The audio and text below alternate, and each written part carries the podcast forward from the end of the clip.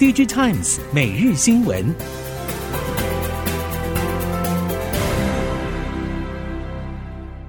听众朋友们好，欢迎收听 DigiTimes 每日新闻，我是翁方月，现在为您提供今天的科技产业新闻重点。首先带您关心。触控 IC 业者义隆对后市提出看法，指出第二季营运表现虽然优于第一季，但今年整体买气比去年同期都比较疲弱，所以表现相较去年同期都有所下滑。对于接下来第三季以及下半年市况，义隆也大幅下修营收预期，主要是因为笔电市场买气疲弱，客户以及自身库存水位都偏高，因此第三季开始将会与供应链合作，积极进行库存去化，希望可以在今年下半。完成目标，在明年恢复到原有的出货动能。义隆指出，终端买气疲弱是供应链库存水位拉高的关键因素，库存去化是当下供应链第一要务。触控荧幕晶片因为 Chromebook 需求疲软，出货量下滑幅度较高。不过整体来说，现在笔电买气下滑不分规格，先前市场看好的商用笔电也一样有拉货趋缓的现象。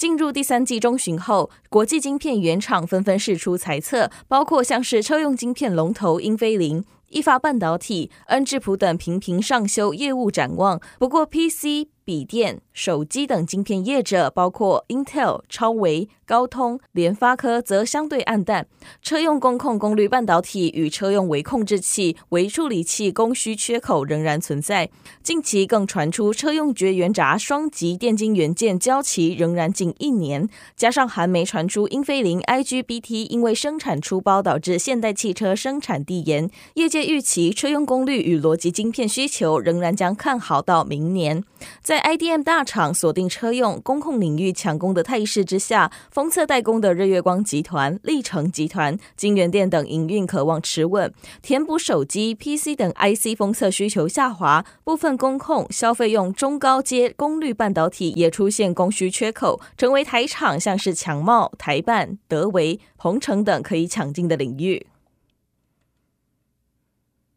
受到终端需求不佳影响，多数电视品牌业者今年大砍出货目标与面板采购数量。以电视龙头三星来说，最新年度销售目标已经降到三千八百万台到四千万台，同时也基于库存调整策略，将全年 LCD 电视面板采购数量从去年到今年减少了大约一千两百万片采购规模，幅度相当惊人。相较上述业者，海信表现算是相当出色，主要是因为海信购并东芝。电视再加上网络品牌奏功所致，而海信主要面板供应商包括京东方与友达等也都相对受惠。除了海信之外，根据估计，小米今年上半全球电视出货量年增百分之十。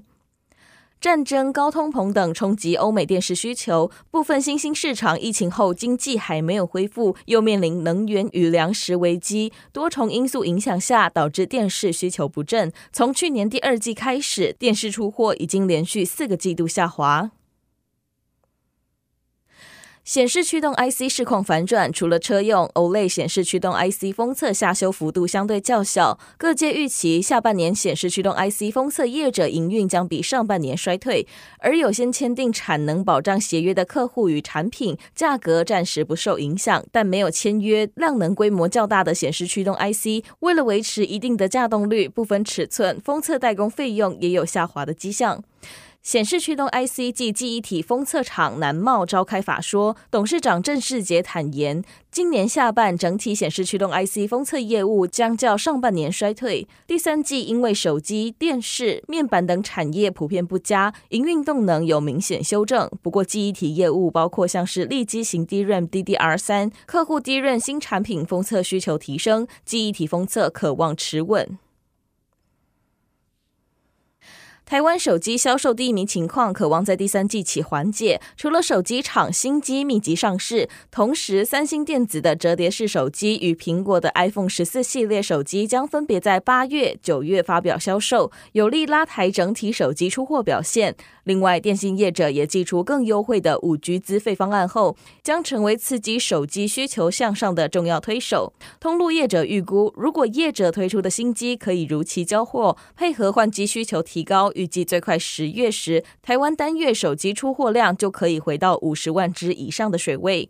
受到通膨、疫情、战事等因素影响，让今年上半全球手机出货表现不佳。台湾市场同样难以置身事外，目前单月手机出货量已经由过往的六十万只以上的高点滑落到现今四十万只不到。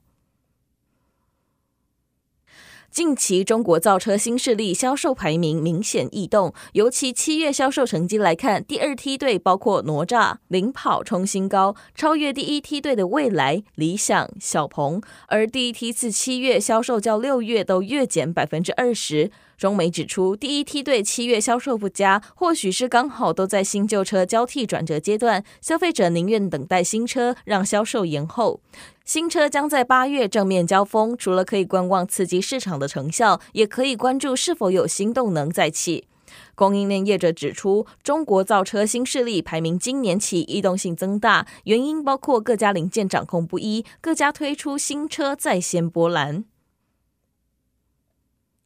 车用晶片过去两年多来，因为疫情所导致的大短缺，未来几年的需求将继续增温。不止让晶圆代工厂获得新的市场商机，更让晶圆代工厂在汽车产业供应链取得高度优势。在车厂只有直接找晶圆代工厂，才能更快、更稳定取得车用晶片供货之下，即使有助减少供应链短缺的风险，但也给车厂带来更高的成本、更多的自研晶片开发资本投入，以换得更好的车用晶片供或能见度，这对过往长期依赖供应商的车厂来说是一个很大的改变。但从晶圆代工厂的角度来看，却是乐见后车厂这样的转变。这有助于车厂更了解晶圆制造供应链的运作形态，以及让车厂可以更分担晶圆厂建厂成本以及风险。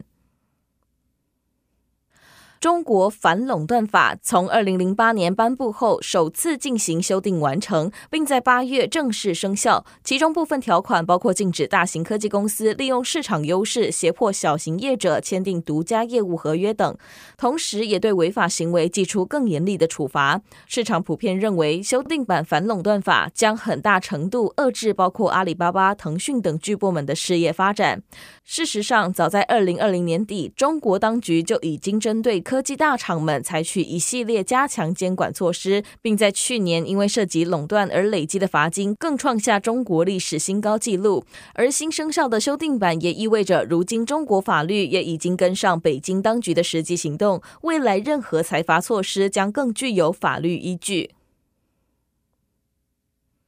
具有沙盒精神的国家重点领域产学合作及人才培育创新条例公布施行之后，台湾已经有九所国立大学新增十所为产业界量身定做的研究学院，其中又以半导体领域所能培育的人才数量最多。由于未来还有企业希望借由这项计划与国立大学合作，为了避免制度与新设学院过于腐烂，教育部近期修订门槛，要求企业必须符合研发支出超过年度营收百分之五等条件，以回归政策的初衷。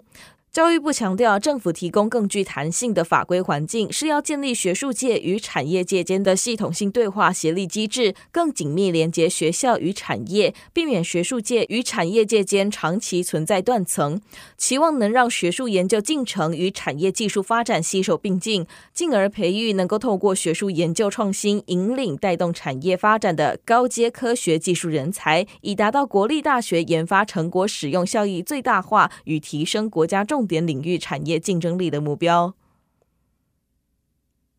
接下来，在智慧应用领域带您了解全球轮椅领导品牌康阳结盟微软 AIoT 技术与资源，打造一系列智慧行动服务产品。在展前就已经发表全台首创结合轮椅与高科技智慧行动辅具 iBody，不只拥有未来感造型，还兼具智慧化与人性化功能。康阳期待为银发族提供更全面的智慧照护。康阳董事长陈英俊表示，行动辅具结合 AIoT 是必然趋势。